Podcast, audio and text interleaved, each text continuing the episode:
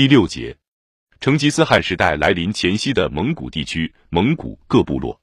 说过了这些口头传说之后，让我们来考察一下拉施特所提供的约在成吉思汗诞生的时期，就是在公元十二世纪中叶稍后一些的时期，关于蒙古各部落的各种具体事实。蒙古的东境介于克鲁连河南边或东边和中兴安岭之间，游牧着塔塔尔人。长时间以来，人们以为塔塔尔人属于通古斯种。但是，经过伯希和先生的考证，他们无宁属于蒙古种。作为联盟，有时称九姓塔塔，有时称三十姓塔塔。他们曾建于公元七百三十一至七百三十二年的在和硕柴达木的阙特勤突厥碑文所说的，无疑是上述这个地方。当公元十二世纪，他们显然是分为好几个部落：察安塔塔、阿勒赤塔塔、阿鲁海塔塔等等，组成一个比较松散的联盟。在塔塔尔人的西北，在克鲁连河和沃难河上游之间，游牧着真正的蒙古人，就是成吉思汗的氏族或贝尔之金氏族所隶属者。其中主要的部落是太乙至乌提部落。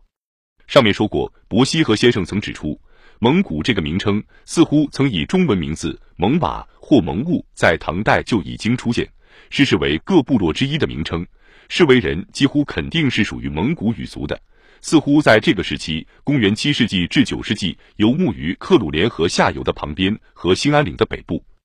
在十二世纪，有一个蒙古部落和太乙赤兀帝以及贝儿之间的亲族关系相当远，所以能够互通婚姻而不违反族外通婚的原则。这就是翁吉拉替人，他们居住在塔塔尔人东边捕鱼儿湖的旁边，卡尔喀和勒河河穿过这个湖儿汇入于克鲁连河。成吉思汗的祖先。这些真正的蒙古人，因为居住在草原和森林之间，一部分是牧人，一部分是猎者。我们将要看到成吉思汗本人的生活也是这样。蒙古人中间的主要部落之一太乙赤兀体和成吉思汗的祖先亲属关系很近。拉施特告诉我们，他们被人们看成一个森林中的部落，或含轻蔑之意，互为林木中人。在森林中的蒙古人，这时候文明程度不及草原上的蒙古人。同样情形，还有林木中的兀良哈部落，也是蒙古人。拉施特说，他们住在广大森林的台哈，他 G A 之中，不住帐幕，根本没有牲畜，以狩猎为生，很轻视游牧人民。所居以树枝编结，外用画皮遮盖。冬天在雪中狩猎，以木板系于足下，叫做查纳，持杖插雪中而行，状如舟子撑高于水。沃伊拉人瓦剌、威拉特也是蒙古种。人数很多，住在贝尔加湖南部的西面，也是森林中的狩猎者。沃伊达这个名称，其意义为亲属、同盟者。我们不明了他们究竟由哪些旧的成分构成。